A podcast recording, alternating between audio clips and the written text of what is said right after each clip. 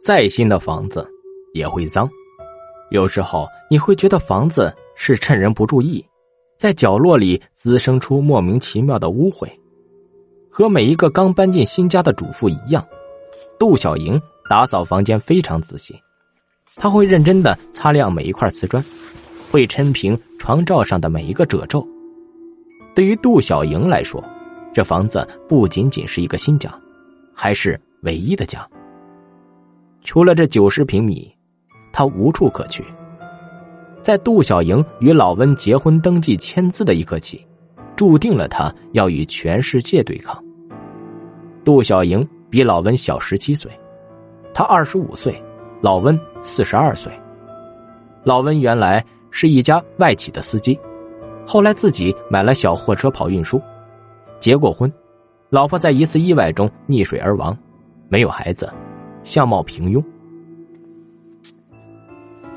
杜小莹下班回家，老温出车还没回来，他进卫生间冲澡。这是习惯。沐浴液的泡沫被冲净，在温热的淋浴下，光滑的肌肤浮现动人的光泽。杜小莹擦干身体，披上浴衣，转身拿起海绵拖把，准备擦干地面的水渍。可是，他发现地上的水还汪在那里，没有顺着地漏流走。他蹲下，把手伸进水中地漏的位置摸索。在地漏的过滤网上，他摸到了一团头发。哦，原来是自己洗头时掉的头发堵住了地漏。杜小莹把这滩滴水的头发扔到卫生间外的垃圾桶里，然后转身回去继续擦地。擦了没两拖把，他的动作突然定住，心里咯噔一下。那团头发不对劲儿。他回到垃圾桶旁，重新拎起头发。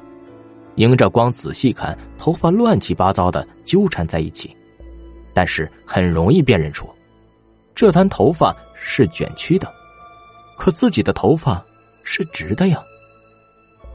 当他意识到手里的头发属于另一个女人，立刻像触电一样扔在地上。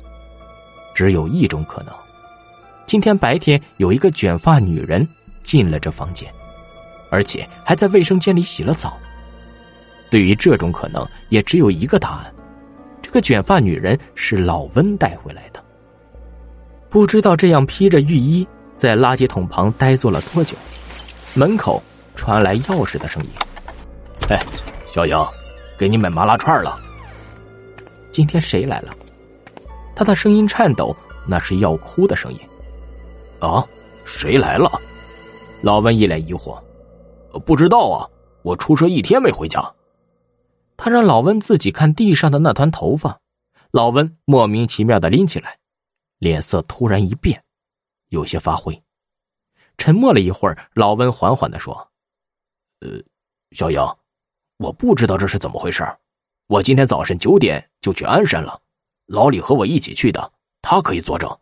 如果你怕他串通，鞍山的货主也可以作证。他今天第一次见到我，不会和我串通的。”说着，掏出手机：“你要打个电话吗？”那，那这男头发是怎么回事？难道他自己冒出来的？他能辨认出老温的严肃和诚恳。我真不知道，这真是奇怪了。杜小莹好像想起什么，站起来冲进卧室，在床上，杜小莹没有找到任何她想象中的线索。床上平整干净，没有动过痕迹，没有一根头发，甚至他能辨认出早上自己整理时的样子。如果真有女人被老温带回来做了坏事儿，不可能细心的把床清理如初，却粗心的把卫生间留下大团证据。杜小莹心里有些释然的轻松，老温没有背叛自己。突然。杜小莹意识到，如果老温真的没有带女人回来，那团卷曲的头发，岂不是更让人觉得恐怖？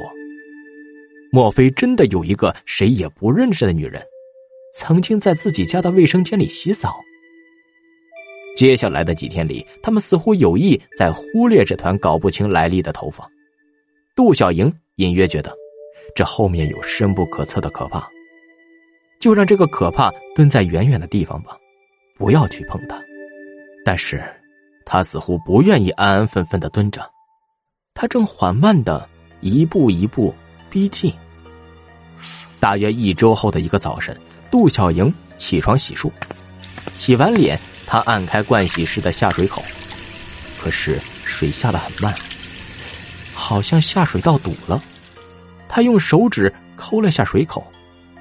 他僵住了，慢慢的收回手指，手指从下水口带出一团头发，和上次一样，是卷曲的。他尖叫一声，啪的把头发甩到地上，仿佛那是一张死老鼠皮。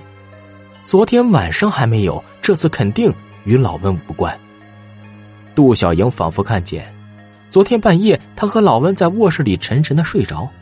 黑暗中，一个女人从房间的角落里走出来，动作僵硬的走进卫生间，弯腰在盥洗盆里洗头，洗呀洗，不停的洗。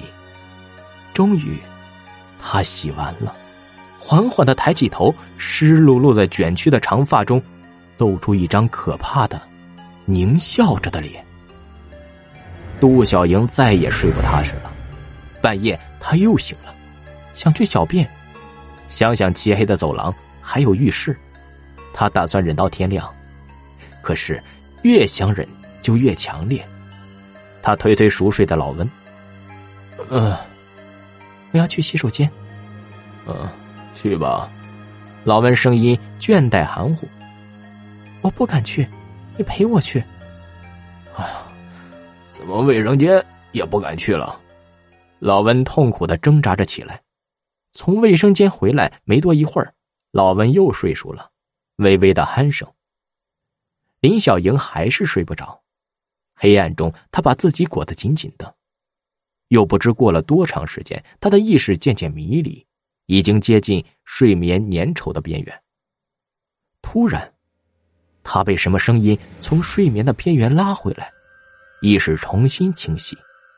他在黑暗中极力辨别声音的来源，当他听清之后，浑身发冷，心脏就像被一只手紧紧的攥住，用力挤压，全部的血液都拥挤到大脑里。那个声音是水声，从卫生间的方向传来。有人在卫生间里用水，是那个女人在洗头。杜小莹用尽力气才能抬起手臂去推老文。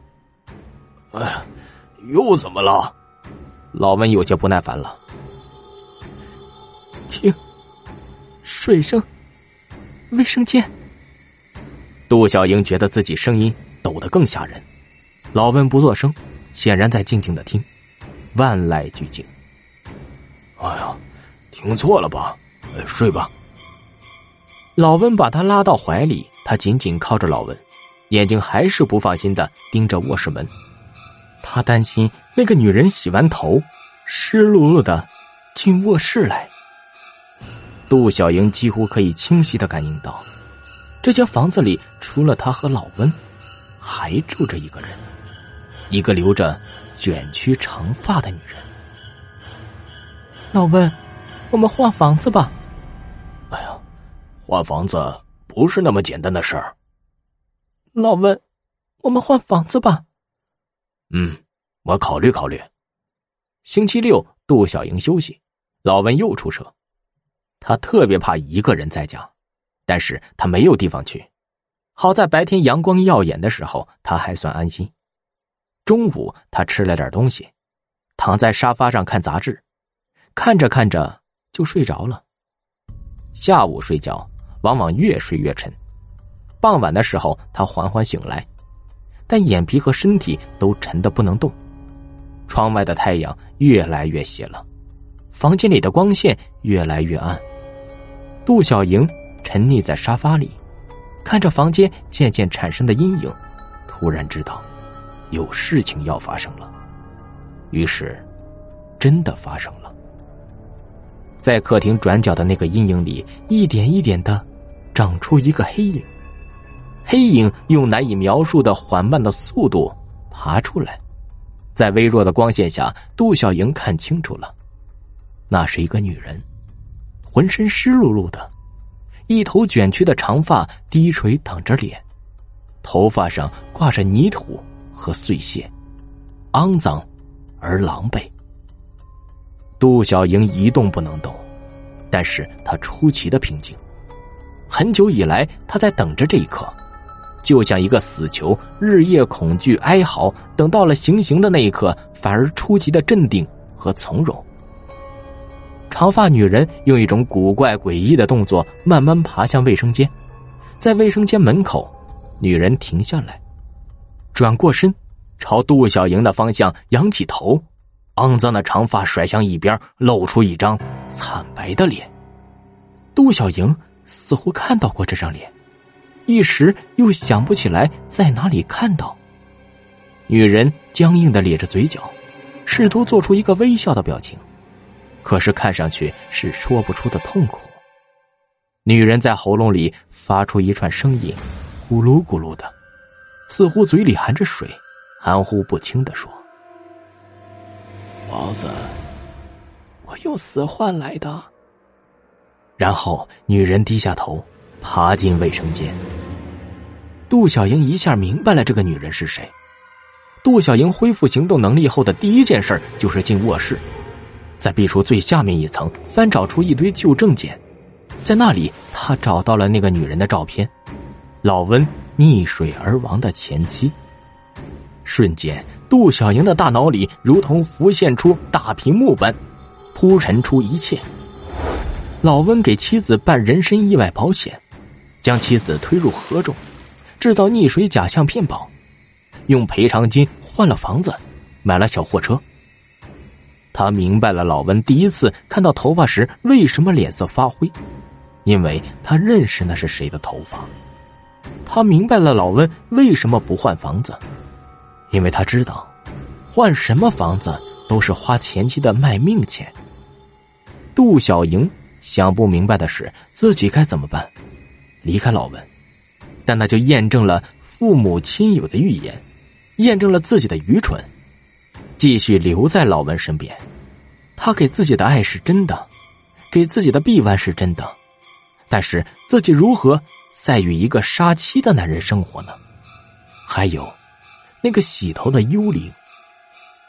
杜小莹呆坐在地板上，一动不动。这时，门口响起钥匙的声音，老温的声音。小莹，我回来了，给你买了墨鱼丸。杜小莹听着走近的脚步声，缓缓的钻进了床单。